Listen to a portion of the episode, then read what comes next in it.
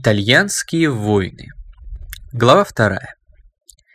Прошлую часть заметок по итальянским войнам мы завершили тем, что король Франции Карл VIII после периода предварительной подготовки имеет целью завладеть неаполитанским престолом и с дальнейшими далеко идущими планами в конце августа 1494 года вторгся на территорию Италии. А что же сама Италия? Для начала, что, впрочем, для большинства читателей, полагаю, ясно и так, единая Италия в это время не существовала как государство. Но в то же самое время, даже с учетом раздробленности, у Италии уже был опыт отражения вторжений извне. Прежде всего речь идет о городах Северной Италии или Ломбардии. Некогда их хватило на то, чтобы объединиться перед лицом такого грозного и упорного врага, тотально превосходящего каждый из них в отдельности, как император Священной Римской империи Фридрих Барбаросса. Больше того, хватило, чтобы одержать над ним верх. Созданный ими 7 апреля 1167 года в монастыре Пантида сроком на 20 лет Ломбардская лига с учредителями Миланом, Лоди, Феррарой, Пармой и Пьяченцей сумела в битве при Линьяно 1176 года силами городских ополчений на голову разбить рыцарей Барбароссы. В 1183 году тот был вынужден признать самостоятельность городов Ломбардской лиги.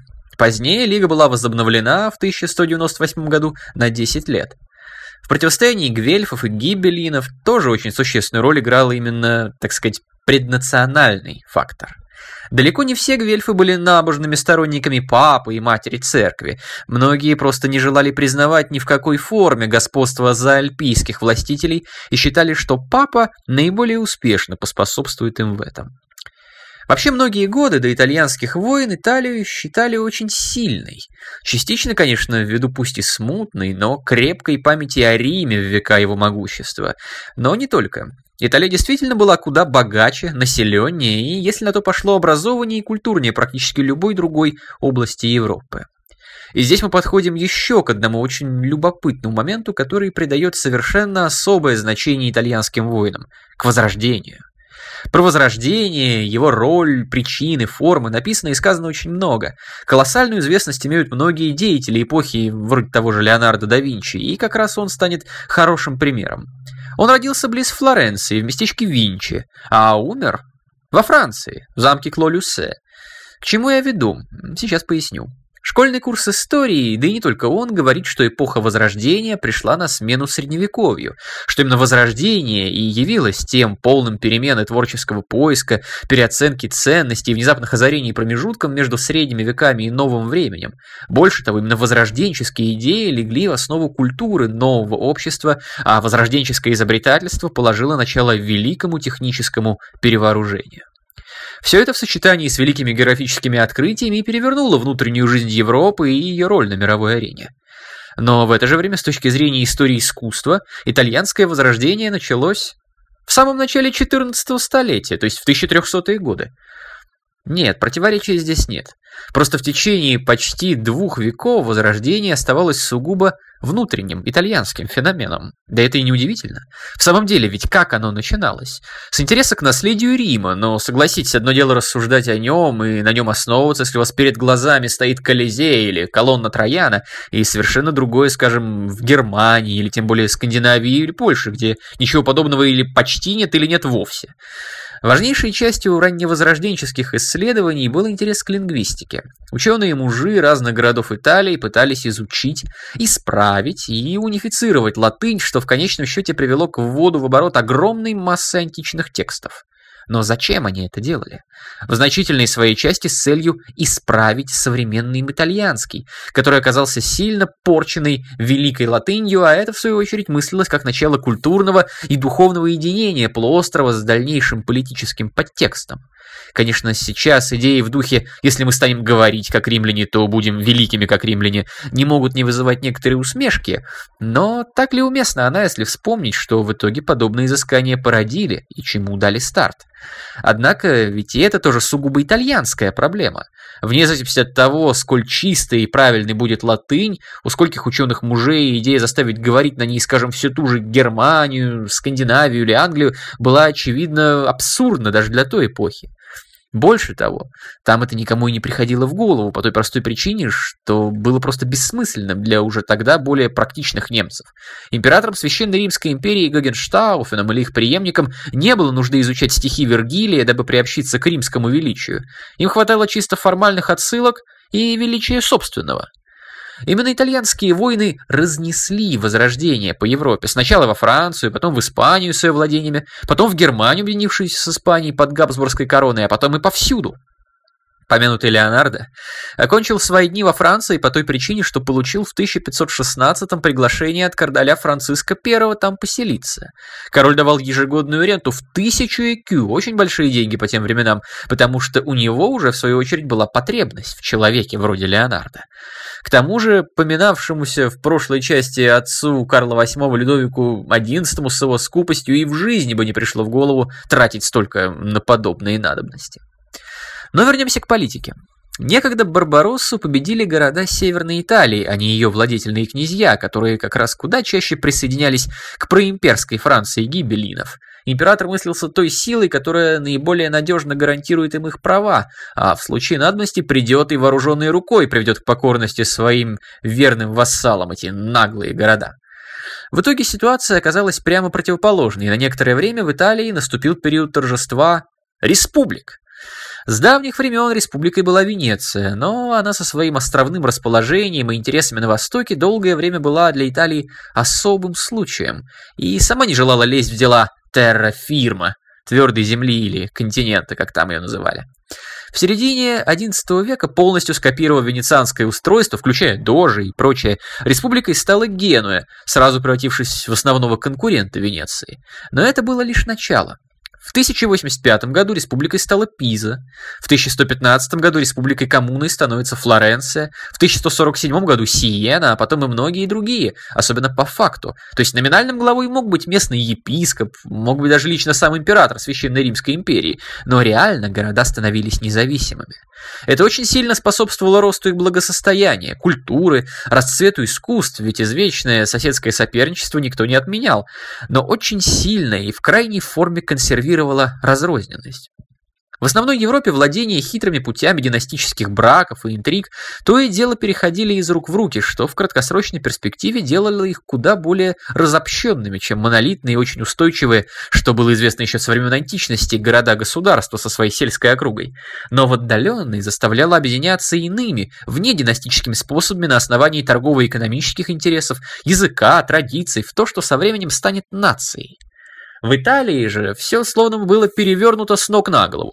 То и дело различные ученые-мужи высказывались в том духе, что Италию, вообще говоря, следует объединить, возродить Рим, повести к величию, как самое могучее из государств Европы. Подобных идей, например, придерживался знаменитый Петрарка, да и немало других. На словах многие сочувствовали.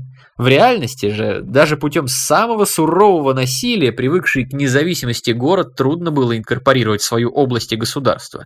Он просто ждал момента вашего ослабления, потом поднимал восстание и возвращался к прежней жизни. Правда, в определенный момент произошли изменения, которые будто бы могли перевернуть ситуацию. Подлинно республиканские институты все чаще стали сменяться диктатурой того или иного семейства. Не следует, впрочем, понимать диктатуру в современном смысле этого слова. Почти всегда такие диктаторы пользовались широчайшей народной поддержкой, ведь все итальянские республики были республиками олигархическими. Простому гражданину равноправие всех, кроме повелителя, казалось куда привлекательнее, чем целая здоровая правящая прослойка, в которую он все равно не имел и шанса попасть, и которая то и дело устраивала склоки и борьбу фракций, в том числе и вооруженную, а также стремилась перещеголять друг друга неправедно приобретенными богатствами. Диктаторы давали порядок, обращали усилия на украшение и славу не своей собственности, а всего города, часто были образованы, смелы, интригами и деньгами легитимировали свою власть через получение титулов от императора Священной Римской империи, все еще остававшегося формальным верховным сюзереном Северной Италии, но могли и подождать с этим, проблемы это не было. Семья Висконти успела проправить Миланом полторы сотни лет, прежде чем получила от императора титул герцогов миланских. Эти диктаторы были честолюбивы, могли мобилизовывать своих подданных, а значит, готовы непрестанно воевать. Правда, довольно быстро место городских ополчений ввиду продолжительности войн заняли наемники-профессионалы, которые, в свою очередь, скоро стали подлинной бедой Италии. Война всегда была в их интересах, новая или затягивание уже имеющейся. Ради этой цели, одинаковые, обоюдные для всех из них, они превращали сражения в спектакли, то и дело меняли стороны, поддерживая и не давая слабому совсем упасть, а сильному получить слишком большую силу. Хорошим примером тоже может послужить известный наемник Франческо Буссоне по прозвищу Карманьола, который много лет работал на миланского герцога Джан Галетца Висконти и его сына герцога Филиппа Мария Висконти, который сделал Карманьолу своим генералом и даже за верную службу отдал в жены свою родственницу, Антонетту Висконти. Карманьола завоевал для своего господина Пьяченцу, Брешу, Бергамо и другие города. Тут Кроманьоло смекнул, что его господин становится слишком уж сильным, а значит, скоро услуги наемников могут ему не понадобиться. Он стал демонстративно много и нагло требовать от хозяина, а когда тот решил избавиться от Карманьолы, то, мгновенно узнав об этом, тот, по всей видимости, ожидавший этого события, бежал к его врагам, венецианцам. В январе 1426 года, когда Сенат Венеции объявил войну Миланскому герцогству, Карманьола был назначен генералом венецианской армии. Он разбил миланские войска и захватил провинцию Брешия, которую за пять лет до этого покорил для Висконти. В 1427 году Карманьола вновь разбил армию герцога.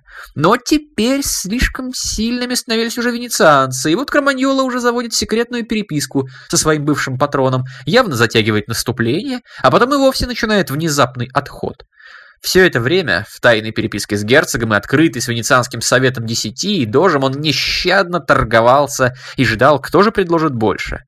Персонально Карманьола сделал фатальный промах. При солдатах, таких же наемниках в своей массе, любивших своего командира, предпринимать какие-либо действия против него было опасно. Поэтому Карманьолу вызвали на совет в Венецию, и он опрометчиво согласился. Представ, перед советом десяти он был обвинен в измене, арестован, заключен в тюрьму, подвергнут пыткам и приговорен к смерти. Но куда чаще именно наемники выходили победителями и выгодополучателями из любой, неважно кого и с кем, войны. Войны были, конечно, не бескровными, но не ожесточенными. За мертвецов не платят, а так наемники имели возможность постоянно продавать друг другу пленных за счет своих нанимателей. Многие владетели понимали всю неприемлемость положения. Очень много и толково писал о наемниках и Измит и Макиавелли, но не могли ничего поделать. Войны уже шли, и отказаться от их услуг означало проиграть, а попытки в мирное время сформировать собственное сильное войско немедленно приводило к новым войнам. Все это в конечном счете привело к началу итальянских войн к двум парадоксам. Первый. В Италии было полно войск и ни одной настоящей армии. Второй. Итальянские властители вполне осознавали, что им стоит проявлять единство перед лицом внешних угроз, но в решающий момент оказались к этому совершенно не готовы. Середина 15 столетия в Италии знаменовалась серией ломбардских войн, где разные государи поочередно пытались стать гегемонами региона. Ближе всего к этому были миланцы, но получили отпор от объединившихся всех остальных.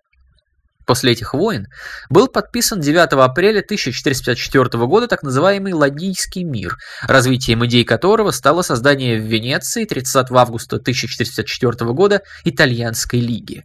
Подписанты соглашения обязались приходить на помощь в случае угрозы территориальной целостности одного из них, в том числе из-за действия внешних сил.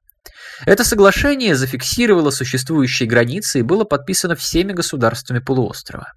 На 25 лет мир воцарился на итальянской земле. Наемники злились, нищали и подавались на службу воюющим с османами-венецианцам и начавшим подготовку к войне с Гранадским Эмиратом государем Испании. Казалось, что беды Италии во многом позади. В действительности союз итальянской лиги был крайне непрочным, но не производил такого впечатления, что долгое время не давало катастрофе произойти. Однако практически одновременно с тем, как король Карл VIII получил в свои руки реальную власть, сразу два важнейших члена лиги показали, что в действительности ее больше нет. Первым из них был Лодовико Мария Сфорца, известный также как Лодовико Моро, по одним версиям от слова «мавр», как намек на смуглую кожу, по другим от латинского «морус» – шелковица, за его масштабные меры по заведению в герцогстве производства шелка. История здесь довольно печальная. В Миланском герцогстве в 1476 году было совершено убийство герцога Галиатца Мария Сфорца. Убийцами были отдельные недовольные представители знати, которые сами погибли либо непосредственно во время исполнения своего замысла, либо вскоре после. Далеко идущих планов у них не было, действительно масштабных сил за ними не стояло, но вот беда, герцог-то был все же мертв. Корона официально перешла к его семилетнему сыну. Джан Галиатсо Сфорца фактически же правителем герцогства стал Лодовико Сфорца. Человеком он был не глупым, не бесталанным, и, вообще говоря, до поры принес большую пользу своему отечеству. В период его правления, 1480-1499, был завершен ряд культурных и художественных проектов, что подчеркнуло политические и экономические успехи Миланского герцогства. Добившись благодаря своим дипломатическим усилиям политического равновесия с Флоренцией, Венецией и Папским Римом, Лодовико оказался после смерти повелителя Флоренции Лоренцо Медичи Великолепного самым влиятельным государственным деятелем Италии. В конце 15 века Милан инвестировал значительные капиталы в освоение земель и строительство каналов, а также выделил большие площади под выращивание шелковицы, льна и риса, которые вывозили за границу наравне с оружием, стеклом, тканями и сельскохозяйственными продуктами. В 1482 году герцог Лодовико пригласил к себе в Милан на службу в коллегию герцогских инженеров все того же великого Леонардо да Винчи, прежде всего в качестве архитектора, гидротехника, инженера гражданских сооружений и конструктора военных машин. В 1493 году Моро даже с почетом принял посольство из Москвы, так далеко простерлись его связи и слава. Однако, судя по всему, все эти годы он боялся, что в какой-то момент прямой наследник убитого герцога достаточно возмужает, чтобы потребовать свое, и тогда Лодовика придется уйти. И тут наследник Джангаляццо внезапно умирает в 1494 году. 22 октября миланская знать вручила герцогскую корону Лодовика. Казалось бы, полный успех. И тут вдруг претензии предъявляет король Неаполя Альфонсо II, который едва ли представлял себе последствия этого шага и просто рассчитывал выбить у нового правителя Милана некоторые уступки. А вот Ладовика изменил его ум. Он слишком долго ждал, слишком был рад пришедшему облегчению, чтобы теперь терпеть претензии неаполитанца. Он решил устранить эту угрозу. Он напомнил Карлу VIII французскому о его претензиях. Разумеется, французский король помнил о них и сам. В действительности истинный смысл слов Лодовика был в том, что ни лиги, ни каких-либо взаимных защитных обязательств итальянских государств можно не бояться. И Карл очень хорошо его понял. А теперь напомню. В сентябре 1494 года в городе Асти французские войска соединились с Пьемонским, в результате чего силы союзников возросли до 60 тысяч человек и двинулись далее. Милан почти не дал собственных войск, но выступил именно как союзник французов. Позволил им пройти свою территорию, обеспечил снабжение. Вместо единого итальянского фронта государств неаполитанский король Альфонсо II был вынужден направить на север два довольно скромных отряда, которые должны были угрожать флангам наступающего противника. Один отряд двигался в Романию, другой плыл морем с задачей высадиться в Гедонесской ривьере. Уже изначальные перспективы обоих этих отрядов были крайне сомнительными. Морской отряд неаполитанцев едва успел высадиться, когда ставивший их флот был разгромлен французами, а это значит, что они оказались совершенно отрезанными, в куда меньшем числе и практически полностью во враждебном окружении. Надежды на помощь Генуи оказались эфемерными. После проигрыша в торговом противостоянии с венецианцами она переживала период длительного упадка. Неудивительно, что десятитысячного отряда герцога Орлеанского, выделенного Карлом VIII для взаимодействия с флотом и охраны фланга, оказалось более чем достаточно для того, чтобы разбить неаполитанский десант, высадившийся в Рапалло, восточнее Генуи. К слову, том самом, где несколько веков спустя будут договариваться Германия и Советская Россия. Французский флот, возможно, впервые в истории, оказал с моря деятельную артиллерийскую поддержку. Реально в битве от французов участвовало и вовсе 3000 человек швейцарцев, а планы командующего неаполитанцев Джулио Орсини получить реальную помощь Генуи путем провоцирования в ней же восстания для смены власти на более решительную не могут вызвать иного, кроме горькой усмешки. Арсений был взят в плен, а вот его армия, попытавшаяся капитулировать, была в значительной мере вырезана швейцарцами, что вызвало страшный шок среди привыкших к полубескровным воинам итальянцев. Но был и другой человек, который в куда большей степени, чем Ладовика Моро, подорвал возможность объединенного итальянского сопротивления. Папа Александр VI, который до своего избрания в 1492 году носил имя Родриго Борджа, о его интересах и непосредственном ходе Первой итальянской войны в следующей части.